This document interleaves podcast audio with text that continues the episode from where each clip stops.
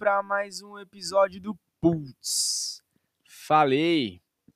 Eu sou Gabriel Polo e estarei com você até o final dessa jornada. Mas para que isso aconteça, eu preciso que você compartilhe com pelo menos mais três pessoas e um grupo no seu WhatsApp para poder motivar a gente cativar a gente a continuar com você até o final dessa jornada que eu tenho certeza que vai ser uma jornada extremamente abençoada e próspera para todos nós. Hoje falaremos sobre a nona lei do poder. Mas antes eu preciso muito que você me siga no Instagram também, que é Gabriel Polo, lembrando que Polo tem dois L's, então é P-O-L-L-O. Bom, a nona lei do poder é vença por suas atitudes, não discuta. Por quê? Qualquer triunfo momentâneo que você tenha alcançado discutindo gerará ressentimentos e má vontade muito mais fortes e permanentes do que qualquer mudança momentânea de opinião. Portanto, demonstre sem dizer uma palavra. É muito mais eficaz fazer os outros concordarem por suas atitudes. Eu vou ler aqui para vocês um, uma passagem, um conto que chama O Sultão e o Vizir. Vizir é ministro, tá? É a mesma coisa que ministro. Vamos lá. Durante 30 anos, um vizir serviu ao seu senhor e era conhecido e admirado por sua lealdade, sinceridade e devoção a Deus. Sua honestidade, entretanto, lhe granjeara muitos inimigos na corte, que espalhavam histórias sobre a sua perfídia e má fé. Eles falavam no ouvido do sultão o dia inteiro, até que ele também começou a desconfiar do inocente vizir e acabou condenando à morte o homem que lhe servia tão bem. Naquele reino, quem fosse condenado à morte era amarrado e jogado no cercado onde o sultão mantinha seus cães de caça mais ferozes. Os animais estraçalhariam a vítima de imediato. E antes de ser jogados aos cães, entretanto, o vizir fez o último pedido. Gostaria de dez dias de trégua, disse ele, para poder pagar minhas dívidas, recolher o dinheiro que me devem, retornar artigos que as pessoas me deram para guardar e dividir meus bens entre os membros da minha família e meus filhos. Indicar um guardião para eles. Depois de ter a garantia de que o vizir não ia tentar fugir, o sultão lhe concedeu o pedido. O vizir correu para casa, juntou 100 moedas de ouro, depois foi visitar o caçador que cuidava dos cães do sultão. Ele ofereceu ao homem as 100 moedas de ouro e disse: Deixe-me cuidar dos cães durante 10 dias. O caçador concordou, e durante os 10 dias seguintes, o vizir cuidou das feras com muita atenção, tratando-as bem e alimentando-as bastante. No final dos 10 dias, eles estavam comendo na sua mão.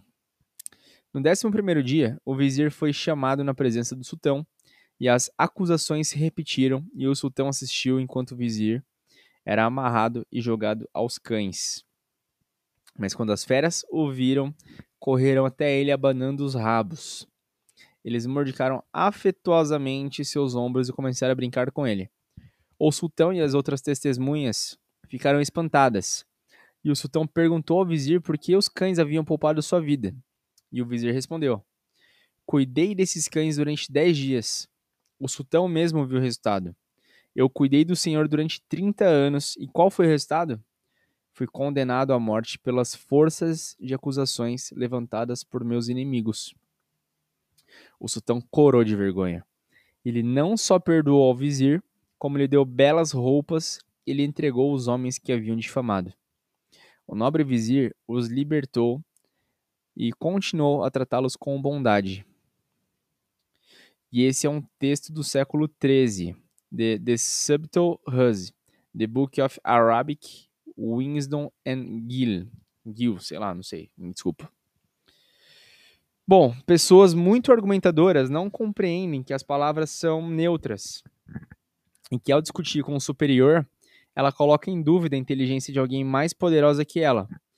Então, você imagina se esse vizir, por exemplo, começasse a discutir e a enfrentar, entre aspas, esse sultão. será que ele teria o mesmo resultado?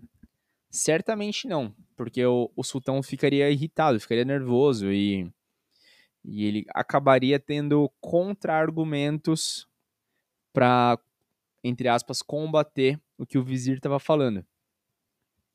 Afinal, todos acham que estão certos, e palavras raramente os convencerão o contrário. Se encurralados, os argumentos só aumentam, e os argumentos só cava sua própria cova. Com isso, aprenda a demonstrar a certeza das suas ideias indiretamente. Indiretamente.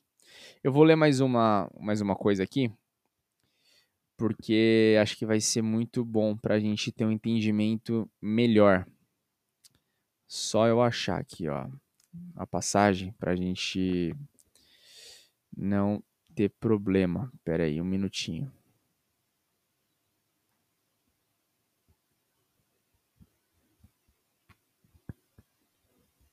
Em 1502, em Florença, na Itália, havia um enorme bloco de mármore no departamento de obras da igreja de Santa Maria del Fiore.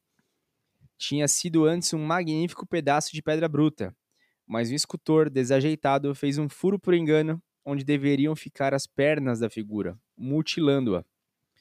Piero Soderini, prefeito de Florença, pensou em salvar o bloco colocando as mãos de Leonardo da Vinci ou algum outro mestre, mas desistiu porque todos concordavam que a pedra estava arruinada. Portanto, apesar do dinheiro gasto com ela, estavam lá acumulando poeira nos corredores escuros da igreja. As coisas estavam nesse pé quando alguns amigos de Florentino, do grande Michelangelo, resolveram escrever ao artista, que vivia na época em Roma. Só ele, diziam, poderiam fazer alguma coisa com o mármore, que continuava sendo uma magnífica matéria bruta. Michelangelo foi até Florença, examinou a pedra e chegou à conclusão que de fato poderia esculpir uma bonita figura, adaptando a pose para a forma como a pedra tinha sido mutilada. Soderini argumentou que, que era perda de tempo. Ninguém seria capaz de salvar tal desastre. Mas, finalmente, concordou em deixar que o artista trabalhasse nela. Michelangelo decidiu que retrataria Davi jovem, empunhando a funda. Semanas mais tarde, quando Michelangelo estava dando os últimos retoques na escultura, Soderini entrou no estúdio, fazendo-se de conhecedor. Ele analisou a enorme peça disse a Michelangelo que, embora achasse um trabalho magnífico, o nariz que ele julgava estava grande demais. Michelangelo percebeu que Soderini estava em pé, bem debaixo da figura gigantesca e não tinha uma boa perspectiva. Sem dizer uma palavra, acenou para Soderini acompanhá-lo subindo no estrado. Alcançando o nariz, ele pegou o cinzel e um punhado de pó de mármore que ficara depositado sobre as tábuas. Com Soderini apenas poucos centímetros abaixo dele no estrado, Michelangelo começou a bater levemente com o cinzel, deixando cair aos poucos o pó que tinha na mão. Na verdade, ele não fez nada para mudar o nariz, mas aparentou estar trabalhando nele. Passados alguns minutos nesta charada, ele se afastou. Olhe de novo. Ficou melhor, respondeu Soderini. Você lhe deu vida. Michelangelo sabia Vamos lá, vamos lá, vamos lá, para a conclusão. Michelangelo sabia que alterando o nariz poderia arruinar toda a escultura, mas Soderini era um pouco patrono que se orgulhava do seu julgamento estético. Ofender um homem como com esse discurso, com ele não traria nenhum benefício para Michelangelo e ainda colocaria em risco futuras encomendas. Michelangelo era esperto demais para discutir. Sua solução foi mudar a perspectiva de Soderini literalmente aproximando ele mais do nariz, sem que ele percebesse que esta era a causa da sua má percepção. Então, assim, nós devemos aprender a julgar nossos movimentos pelos efeitos a longo prazo sobre as outras pessoas. Por exemplo, se o Michelangelo tivesse falado bater de frente com o Soderini, certamente ele não seria o Michelangelo que a gente conhece hoje. Tentar provar por argumentos você nunca terá certeza de como isso afetará as pessoas com quem você está discutindo. Elas até podem parecer concordar, por educação, mas elas vão ficar intimamente magoadas. Atitudes, demonstração, têm muito mais poder e sentido. Elas estão ali, são causa e efeito. Ó, fiz isso por causa disso, tá aqui o resultado. Ninguém pode discutir com uma prova visível. A verdade é vista e não ouvida. A forma de persuasão mais eficaz do que as próprias atitudes são símbolos. Então, bandeira, história, mi, é, histórias míticas, monumentos e episódios carregados de emoção. E quando a meta é ter poder ou tentar conservá-lo, busque sempre uma via indireta. Também escolha com cuidado as batalhas que você vai entrar. Escolha com cuidado as batalhas que você vai entrar. Se no longo prazo não houver importância da concordância com você, ou o resultado se provará, então, tipo, se você fizer alguma coisa que você não precise discutir, mas que com certeza vai ter resultado lá na frente que vai se fazer por A mais B, não se preocupe em mostrar.